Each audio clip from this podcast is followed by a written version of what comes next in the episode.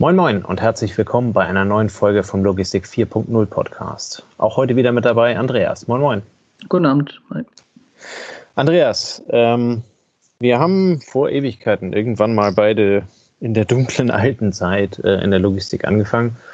Ähm, und äh, wenn man so die, die ersten Eindrücke aus der damaligen Logistik äh, mit dem heutigen Stand der Logistik, vor allen Dingen technischer Natur, ähm, vergleicht, dann ist da für meine Begriffe schon echt ein ein großer Unterschied. Das liegt einerseits daran, dass wir mittlerweile auch echt alt geworden sind, aber äh, es liegt auch daran, ähm, dass, dass die Technik da in, in, in, den letzten 10, 15 Jahren also riesige Schritte gemacht hat. Ähm, wir haben es gerade im Vorgespräch ähm, äh, kurz darüber gesprochen. Ähm, wir wollen heute über das Thema Transportleitsysteme, Stapler, äh, Staplerleitsysteme sprechen. Ähm, und die Geschichte, die ich gerade im, im Vorgespräch noch erwähnen wollte, war, ähm, es ist oh, sechs, sieben, acht Jahre her oder irgend sowas. Ähm, da waren wir auf der Suche nach einem Außenlager. Und ähm, äh, da zu dem Zeitpunkt äh, die, die Lagerkapazitäten sehr erschöpft waren in dem Bereich, wo wir tätig sind, ähm, hat also irgendein ein Dienstleister noch einen, einen Subdienstleister aufgetan äh, und hat äh, uns freudestrahlend erzählt, er hätte nochmal Platz für 10.000 Paletten gefunden ähm, die wir dann natürlich freudestrahlend angenommen haben und da reingestellt haben. Und dann kam halt eben die Zeit, ähm, wie man das üblicherweise macht. Man beschaut mal das Lager, um sicherzustellen, dass man dann auch irgendwie seinen Qualitätsansprüchen gerecht wird. Und äh, siehe da, äh, unsere Ware stand in einem stillgelegten Parkhaus. ähm, man, man, mag es nicht glauben, aber es war wirklich, man muss dazu sagen, es ist äh, nicht besonders facettenreich. Da standen vielleicht 20, 30 verschiedene Artikel und insgesamt 2.000, 3.000 Paletten. Ähm, aber da haben sich also zwei junge, geschäftstüchtige äh, Menschen äh, ein, ein altes, stillgelegtes Parkhaus äh, im, im, äh, in NRW angemietet und haben also Paletten da reingestellt, haben dann die, äh, das, das, was an der Seite halt eben immer offen ist in Parkhäusern, das haben sie also mit, mit Tüchern abgehängt. ähm, dadurch, dass das also auch ein bisschen zurückgelegt war, hast du es also von der Straße auch nicht sofort gesehen. Ähm, Palettenrampen sind jetzt auch nicht so fürchterlich schwierig. Ähm, die Paletten selber wurden durch den, äh, durch den Fahrstuhl äh, bewegt und ansonsten halt eben schön mit dem Handhubwagen. Ähm, das war für uns ehrlicherweise der totale Kulturschock. Ähm, und wir haben dann auch so Fragen gestellt, so was, was passiert denn, wenn hier wer weiß denn überhaupt hier, wo irgendwelche Ware steht? Und ja, ja, der Mitarbeiter XY, der weiß alles. Was passiert denn, wenn der Mitarbeiter XY krank wird? Ja, dann rufen wir den an. Ja, wenn der so krank ist, dass der nicht mehr telefoniert, ja, dann weiß ich alles. Ne? Also ähm, eine, eine, eine Lagerlogistik, ähm, die, naja, ihresgleichen sucht, nennen wir das mal so, die aber halt eben auch zeigt, wie anfällig diese Prozesse sind, wenn halt eben ähm, gewisse, gewisse Miss Wissens- äh, oder, oder Kopfmonopole da halt eben dann drauf, ähm, draufstehen. Ähm, wenn ich, wenn ich an die, an die Anfänge ähm, vor, vor 15 Jahren denke, ähm, dann hat man schon mal mit dem System gearbeitet und man hatte auch eine systemische Verwaltung. Ähm, allerdings muss ich ehrlich zugeben, dass ich eher aus dem, aus dem Low-Budget-Bereich, aus der Handelslogistik komme ähm, wo halt eben die Prozesse und die Systeme so einfach wie irgendwie möglich gehalten wurde und im Zweifel also auch gerne daran vorbeigearbeitet wurde. Ähm, was ist deine Erfahrung, ähm, bevor du das erste Mal irgendwie auf, auf ein Leitsystem gefallen bist oder äh, drüber gestolpert bist? Was, was ist so dein, ja, dein Cookie aus der Vergangenheit? Ja, also ich habe zwei, zwei Stories. Ich komme ja auch aus dem Discount. Da ist natürlich so, ähm, das große Blocklager ist bekannt. Die Langgabel, die drei, dreimal zwei Toilettenpapier Paletten irgendwie bewegen kann oder auf jeden Fall drei. Ähm, da weiß der Langgabelfahrer oder wusste der Langgabelfahrer, wo das steht. Da hatte der überhaupt keinerlei technische Hilfe. In der Einarbeitung war es halt Bestandteil der Einarbeitung, dass du die Plätze lernst und eventuell waren die Artikel noch in einer gewissen Logik sortiert. Das heißt, ähm, hier steht die Milch, dort steht die Sahne, dort steht ähm, das Trockenzeug, Suppe und so weiter. Also es war vielleicht auch ähnlich wie im Markt sortiert. Ähm, und so habe ich den Discount dann auch verlassen. Also ich glaube, in der Zeit, in der ich dort war, gab es dort im Lager für die, für die Vollpaletten oder ähnliches kein kein Tracking, keine Bewegung der, der Paletten in irgendeiner Art und Weise. Da wurde nichts gescannt. Da kam ein Zug mit äh, Haarmilch 3,5 äh, Prozent rein, ist dann mit der Langgabel relativ flott in den Block gefahren worden und first in, first out wieder ausgelagert worden. Wenn es knapp war, wurde sie direkt von der Einlagerfläche auf die Verteilfläche gestellt. Ähm, und am Ende ist einer mit dem Zettel durchgegangen, auf den mit dem Nadeldrucker die Bestellung des Marktes ähm, aufgedruckt waren und hat abgehakt, ob alles dasteht. Also das war völlig freihändig, kann man sagen. Also die Kommissionierung der Vollpaletten war auch freihändig. Und ich muss sagen, ich kenne heute noch einen Baustoffhändler, der hat bestimmt 3000 Artikel und hat die auf seinem Gelände frei verteilt. Und da ist es ähnlich wie in deinem Parkhaus. Da gibt es halt den, den Lageristen, der weiß, wo die Dachpappe steht. Und dann guckt er halt nach der Bezeichnung, die du im Büro eingekauft hast, und dann sucht er die da irgendwie raus.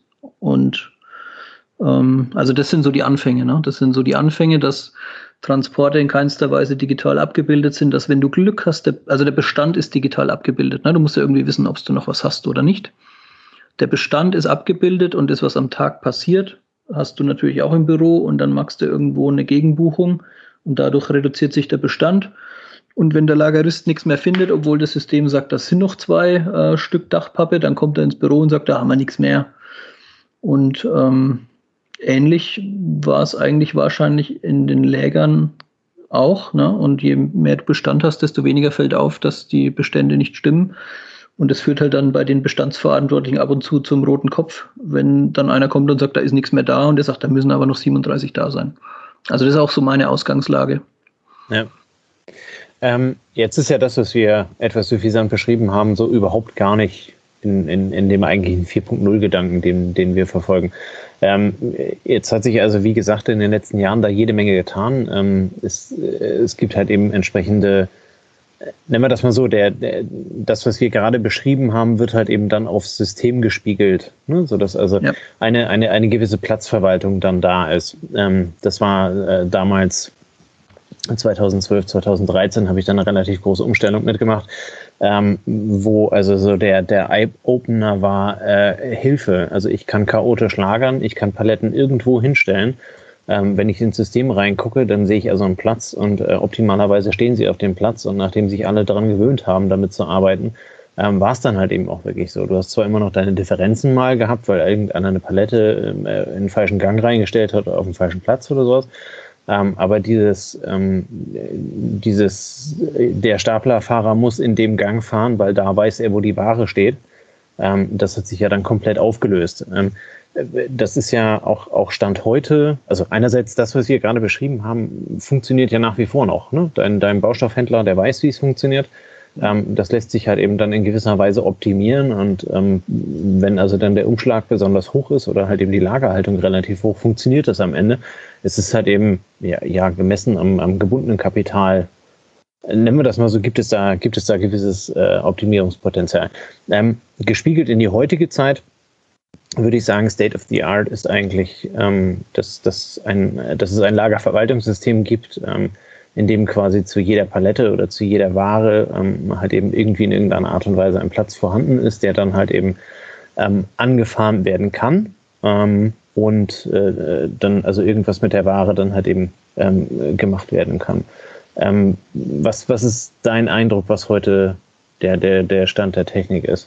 Also was, was jeder kann, normalerweise jetzt im Handel in den größeren Betrieben, ist eben Transporte abzubilden, das heißt, du hast nicht nur den Bestand, sondern du hast auch die Bewegung des Bestandes von A nach B. Du weißt, ich muss im Platz A97C auslagern und auf die Gasse 798D fahren.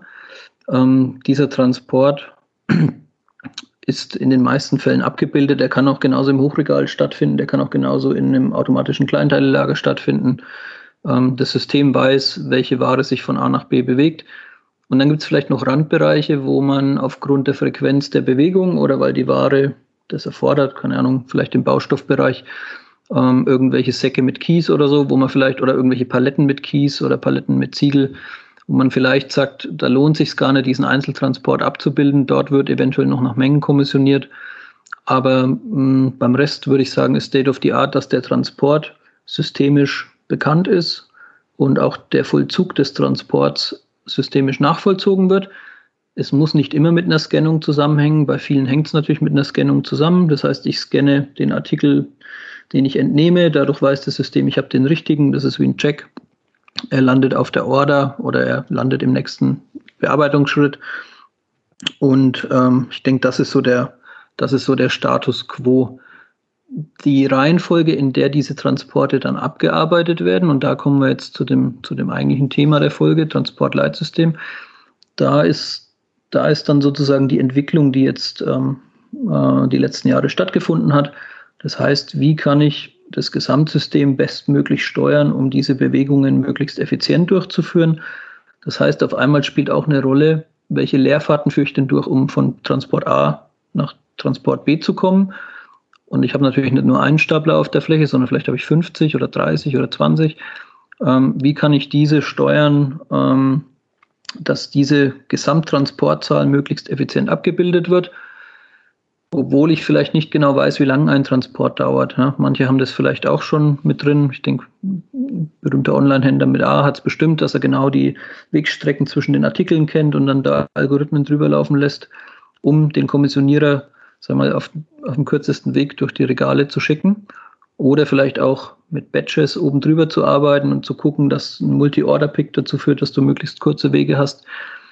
Ähm, bei den Staplern ist da vermutlich noch, noch Luft drin. Oder ich weiß nicht, wie du das siehst. Ich meine, du hast Stapler im Einsatz. Ne? Du, da kann man vielleicht jetzt diskutieren, ist ein Transportleitsystem immer zielführend und sinnvoll oder ist es das nicht? Wann ist es das, wann ist es das nicht? Ähm, äh, ja, genau das ist die Frage. ähm, äh, ich, ich, ich glaube, dass man, äh, dass man das halt eben ähm, bewerten muss, was, was hinten dran für ein Prozess steckt. Ne? Ähm, ja. ähm, jetzt ist es bei mir am Lager beispielsweise so, dass ich morgens ähm, halt eben einmal die Gesamtmenge oder den, den Großteil der, ähm, der Aufträge halt eben im System habe, die ich zu fahren habe. Ähm, und äh, dann kann ich mir das halt eben ein Stück weit einteilen, ähm, wie die Mitarbeiter das halt eben am Ende machen. Da ist kein Zeitdruck dahinter. Ähm, wenn du jetzt in, in Kommissionierlager gehst, ähm, wo also Kommissionierer unten am Boden ebenerdig halt eben kommissionieren und darüber also der Vorrat steht und der durch die Staplerfahrer entsprechend organisiert werden muss, kommst du ja zwangsläufig, wenn die Kommissionierer eine Palette leer machen, in die Patrouille oder in den Arbeitsauftrag, ähm, dass halt eben genau dieser Platz danach gefüllt werden muss, damit die nachfolgenden Kommissionierer das halt eben dann entsprechend ähm, auch, auch packen können. So, und äh, da kommen wir ja in, das, äh, in, in eine gewisse Dimension, das, was du gerade sagtest. Ähm, äh, da bekommt also ähm, dieser, dieser, dieser Auftrag, dieser Umräumerauftrag halt eben eine entsprechende Priorität, ähm, die, die von, vom System erkannt werden muss, die vom Staplerfahrer im Zweifel halt eben überhaupt nicht mehr erkannt werden kann. Ne? Also ähm, der, der kann zwar immer äh, proaktiv rumfahren ähm, und kann also Plätze auffüllen oder was auch immer ihm da halt eben dann entsprechend einfällt. Ähm, nur, das ist ja, so gesehen ist es ja unproduktiv, wenn der durch die Gegend fährt und halt eben nach gut Dünken arbeitet, sondern es macht eigentlich viel mehr Sinn, äh, ihn halt eben äh, mit den, mit den kürzestmöglichen Einsatzzeiten ähm, halt eben zu führen. Am, am Beispiel, ne, der, der eine Staplerfahrer arbeitet in Gang 10 und der andere in Gang 20.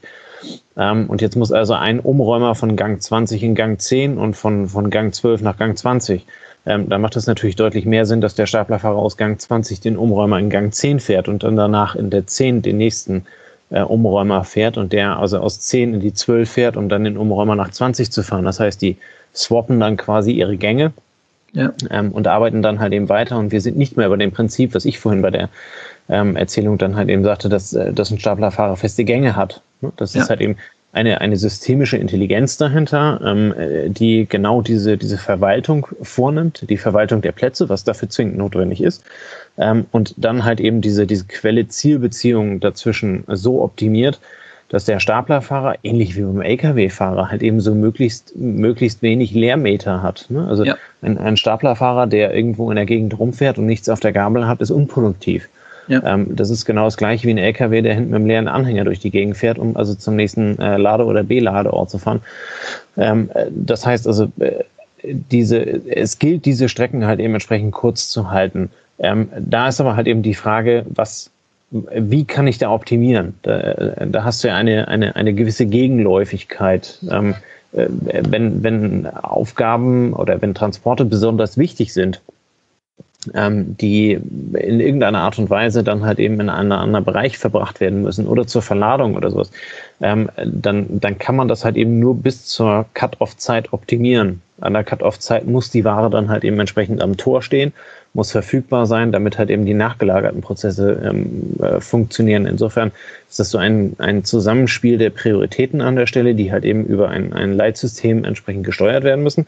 Ähm, bei, bei mir am Lager ist es halt eben so, dadurch, dass wir morgens dann also quasi einmal, einfach nur als Beispiel, wir bekommen da ähm, 1000 äh, Transportaufträge reingestellt ähm, die wir halt eben über den Tag verteilt halt eben optimiert fahren können. Die müssen einfach nur am Ende des Tages ähm, äh, verladen sein.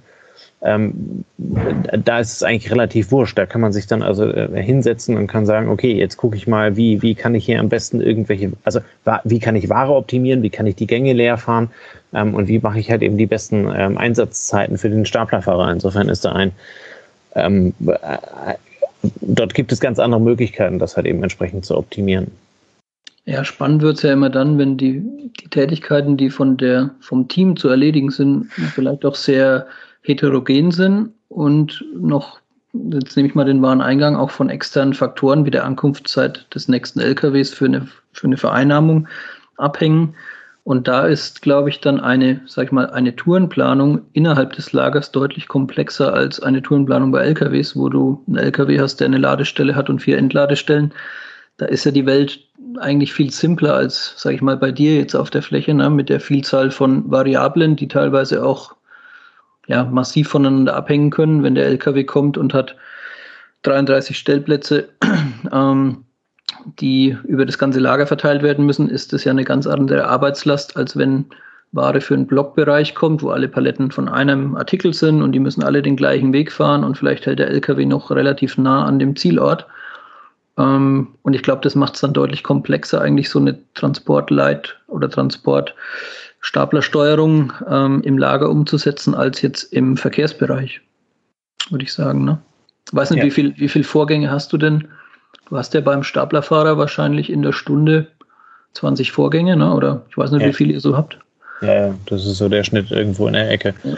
Wobei da halt eben dann auch und wieder. Dann hast du jetzt 20 Staplerfahrer da und dann hast du 400 Vorgänge Stunde und hast äh, ja bei einer, bei einer 8-Stunden-Schicht entsprechend viel, ähm, was du ja über, eine, über einen Optimierungsalgorithmus, also es lässt sich halt viel leichter, ähm, sage ich mal, eine Verkehrs- äh, oder eine, eine, Zustellung im, im Full-Truckload-Bereich oder im, im, im Full-Truckload-Bereich ist Quatsch, aber mit zwei, drei Abladestellen realisieren, als jetzt ähm, hier sag mal, 4000 Vorgänge am Tag zu optimieren. Na, da rechnet sich das System ja normalerweise relativ schnell tot, ne, um zu optimieren. Ja, es ist halt eben am Ende der Frage, äh, am Ende die Frage, worauf legst du den Fokus? Ne, du kannst das System halt eben so weit optimieren, dass es sich tot rechnet, dann wird es also nie das optimale Ergebnis haben.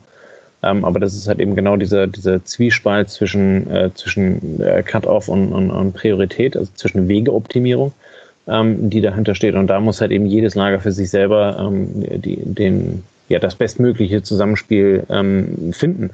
Ja. Das, äh, das, was du sagst, ähm, die, die Einlagerung kommt ja dann also auch noch dazu. Das heißt, also du musst quasi die, die um, äh, Umräume oder die, die Transportumlageraufträge, die musst du halt eben dann mit den Transporteinlagerungen äh, möglichst kombinieren. Ähm, äh, und dabei entsteht ein, ein ja, nennen wir das mal etwas salopp, ein riesiger Datenwust, ähm, den halt eben irgendjemand dann durchschauen muss. Das kann nur ein Algorithmus machen. Ähm, ganz am Ende sitzt aber halt eben irgendeine menschliche Intelligenz vor diesem Algorithmus und sagt ihm halt eben, welche Prioritäten muss ich wo halt eben entsprechend ähm, beachten und äh, wann ist halt eben dann irgendwo Cut-off. Das heißt also, wo ist dann der, Moment gekommen, wo ein Umräumer jetzt gefahren werden muss und dazu gibt es also keine Kompromisse und wenn der Staplerfahrer halt eben gerade am ganz anderen Ende der Halle ist, aber dieses Ding muss gefahren werden, dann muss der halt eben einmal durch die ganze Halle fahren. Ja. Ähm, von daher, das ist, ja, es ist sehr komplex. Ähm, es gibt viele Beispiele davon, dass es funktioniert. Es ist nicht ganz einfach. Ähm, wir hatten da so auch eine Eingewöhnungszeit, ähm, die, die eher in Monaten zu rechnen ist, um da halt eben das Zusammenspiel der einzelnen Komponenten halt eben dann auch zu finden. Ähm, nur, äh, ja, man muss es halt eben letzten Endes daran ausrichten, für was ist mein Lager gemacht. Also ja. ich, ähm, ein Blocklager ist deutlich einfacher als ein Hochregallager und wenn ich dann also noch eine, eine Stückkommissionierung hinten dran habe oder sonst irgendwas, ähm, dass da also nochmal eine Nachbearbeitung mit rein muss und die Cut-Off-Zeiten dann plus Rüstzeiten berücksichtigt werden müssen, das wird dann halt eben schon entsprechend ähm, komplex. Ähm, nichtsdestotrotz, ähm, die, das 4.0-Zeitalter, Logistik, Logistik 4.0, ähm, die lebt ja halt eben aus diesem riesigen Datenpool. Es ist ja genau die Verknüpfung dieser, dieser vielen, vielen einzelnen Datenstränge oder Datensätze, die es halt eben an der Stelle gibt. Ähm, was, was glaubst du, wo wird das in der Zukunft ähm, hingehen? Also wel welche Möglichkeiten werden sich da unter Umständen ergeben? Ja, also ich finde das eine ganz spannende Frage. Im ersten Moment würdest du ja sagen, ja, so ein Warehouse-Management-Anbieter, so ein Lagerverwaltungs-, Lagerführungssystem-Anbieter, der müsste doch eigentlich alle Daten im Bauch haben. Das ist wahrscheinlich auch so der, der originäre Ansatz von vielen, dass man sagt, okay, wenn ich da ein ordentliches System habe, dann habe ich das Thema gut im Griff. Jetzt kommen wir aber in die Richtung, dass eben diese Stapler, also ich kenne keinen Hersteller von einem Lagerverwaltungssystem, der auch Stapler anbietet. Also musst du Fremdstapler einbinden wenn jetzt jeder dieser Anbieter so diesen Ökolo, wie sagt man ähm, das Ökosystemgedanken für seine Strategie ansetzt, dann könnte ja sein, dass ein Jungheinrich sagt, ja, Moment mal, also ich habe ja die Stapler für euch. Ähm, man könnte auch den Weg gehen, dass ihr euer Lager für uns mappt äh, und sagt, was wo liegt. Und wir bieten dann für unsere Jungheinrich-Stapler diese Optimierung an, für die Flotte, ne, für, die, für, den, für den Schwarm, könnte man ja auch sagen. Ähm, das heißt, auch der Stapleranbieter hätte eventuell Interesse daran, dieses System in, sein, in seine Umwelt zu bekommen. Dann haben wir ähm, vielleicht auch Logistiker, die sagen, ja, aber ich will jetzt nicht unbedingt einen Jungheinrich nur bei mir am Lager haben, sonst sagt er mir nächstes Jahr, die Preise steigen und ich bin davon abhängig, sondern ich setze meine Staplerflotte vielleicht aus drei, vier verschiedenen Herstellern zusammen. Gibt es auch schon Ansätze, also zumindest so Flottenmanagement-Ansätze. Fork On ist da so ein Startup, ähm, die sagen, sag mal, herstellerunabhängig bieten wir euch an, eine Schnittstelle zu den Geräten zu schaffen und wir können dann die Daten auslesen, ähm, können natürlich erstmal so servicebezogen so, so ein Kram regeln. Aber ich könnte natürlich vielleicht auch dafür sorgen, dass ich weiß, wo steckt der Stapler und dann könnte ich ihn ja mit diesem ähm, System vielleicht auch steuern. Also ich hätte einen Drittanbieter, der die Möglichkeit bietet, sich in, in alle, äh, sage ich mal, Steuersysteme einzuloggen und ähm, dann von dort aus eine Optimierung durchzuführen. Also auch eine Wegeoptimierung wieder für den Schwarm der Stapler, die da unterwegs sind. Und dann gibt es noch einen weiteren Ansatz, der ähm, hat so die Perspektive einer Modelleisenbahn. Das heißt, du hängst eine Kamera über deine Logistiksysteme und äh, der muss vielleicht gar nicht mit dem Stapler in der Steuerung verbunden sein, sondern der Stapler hat eine Nummer oben auf dem Dach und über Bilderkennung findet dann dieses System den Stapler, weiß dann, wo sich alle Stapler im Lager aufhalten, kennt die Lagerplätze ähm, und führt dann eine Optimierung durch. Da ist zum Beispiel Logivation so ein Anbieter. Das heißt, unabhängig davon, was du für einen Stapler im Einsatz hast, unabhängig davon, ob vielleicht sogar Leute mit dem Handwagen unterwegs sind, die auch von der Kamera erkannt werden können und dann halt auch ähm, in der Bilderkennung als, sage ich mal, Transportobjekt zur Verfügung stehen, ähm, könntest du ja sagen, ja, dann mache ich doch die Steuerung hier von dieser, aus dieser Modelleisenbahnperspektive. Ich bin immer, meistens bin ich in der Logistik in der Halle das heißt, es lohnt sich da, die Systeme aufzuhängen. Ähm, und unabhängig davon, wie meine Regale gebaut sind, unabhängig davon, ob heute der Jungheinrich im Einsatz ist und nächstes Jahr wechsle ich auf Crown oder auf ähm, Linde, spielt überhaupt keine Rolle, können auch beide im Einsatz sein, auch noch viel mehr.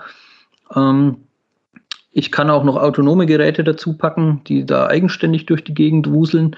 Und ich habe eine zentrale Intelligenz, die das Ganze sieht und die dann Wege optimiert steuert.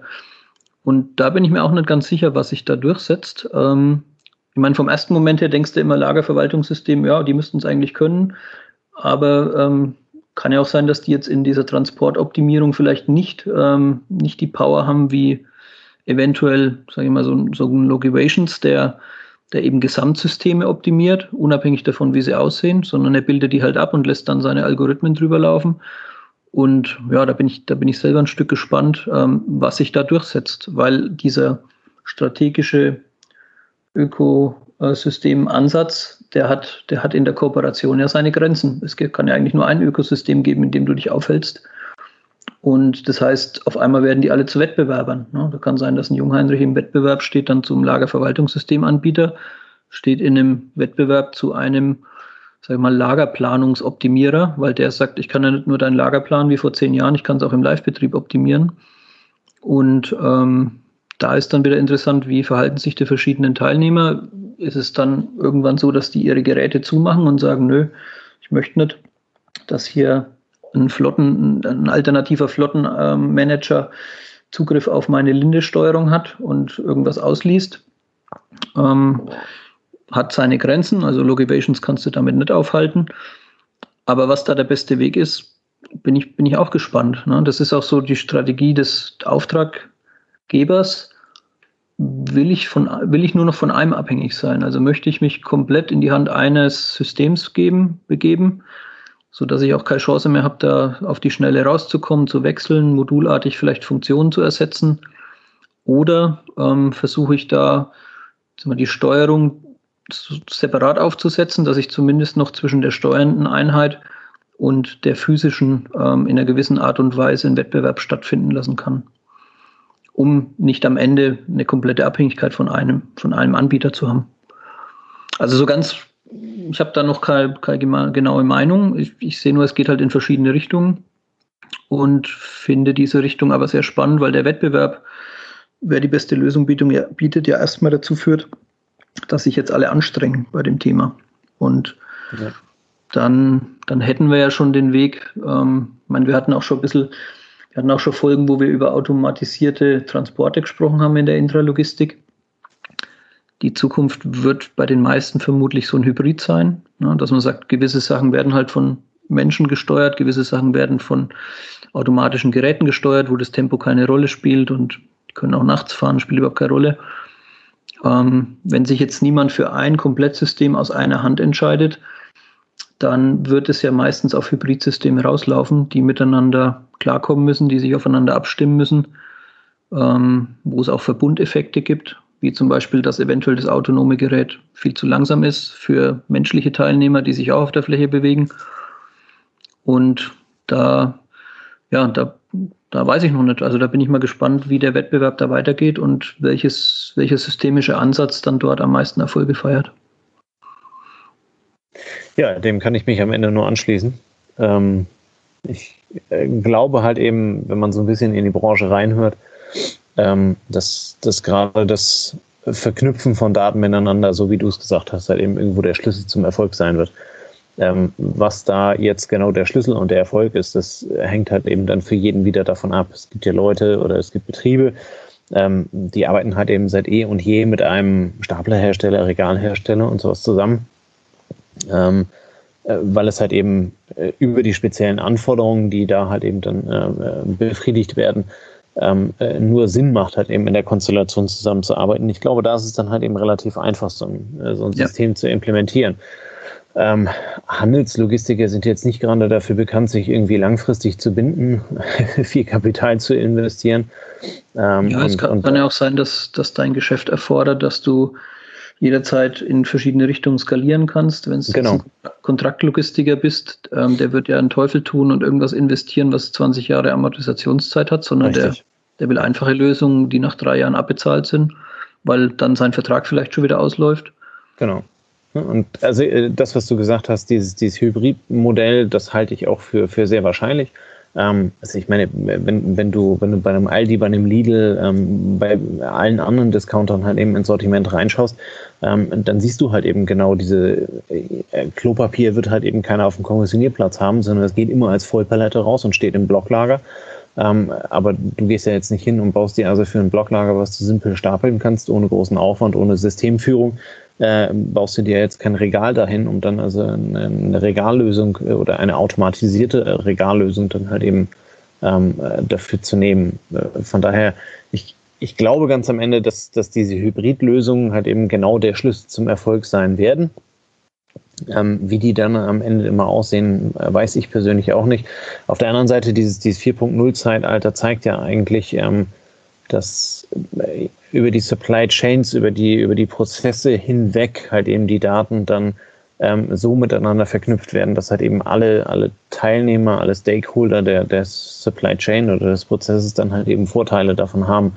Insofern ähm, weiß ich nicht, ob es da dann den von dir genannten äh, Kampf der Giganten gibt, ähm, sondern ich glaube halt eben eher, dass es ähm, in die Richtung geht, dass, äh, dass sich die Hersteller halt eben für spezielle Logistiksysteme halt eben spezialisieren ähm, und äh, dann halt eben ähm, die Möglichkeiten äh, anbieten können, ähm, um dann also zum Beispiel Teil äh, einer Hybridlösung zu sein oder aber halt eben auch entsprechend die Komplettlösung liefern zu können, wenn die Ware ähm, des, des Händlers, des Unternehmens das halt eben dann entsprechend erfordert oder halt eben auch zulässt.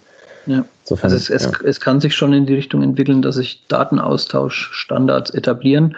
Genau. Es ist, es ist halt die Frage, ähm, will ein Jungheinrich zukünftig nur an dem Blech verdienen, das er als Stapler verkauft, oder will er an der Software verdienen, die eben dann diesen Schwarm von autonomen Geräten steuert?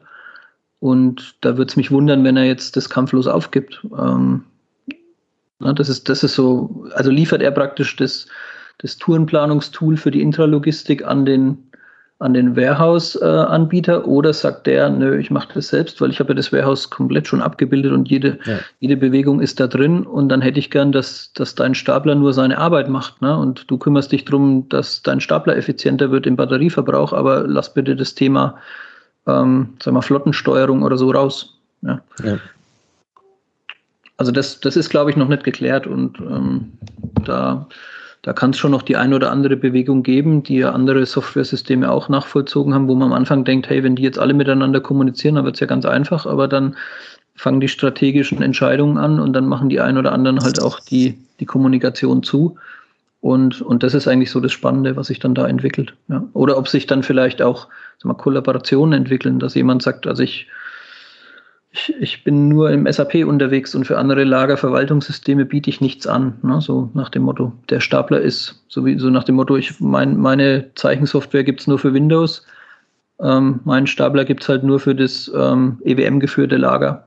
Ja, ja. Aber gut, ja, werden wir sehen. Ja. Sprechen wir da einfach in zehn Jahren nochmal drüber. zur, zur 500. Folge von unserem Podcast. Ja. Ähm, und äh, können dann vermutlich äh, etwas besser bewerten, wohin dann die Reise gegangen ist.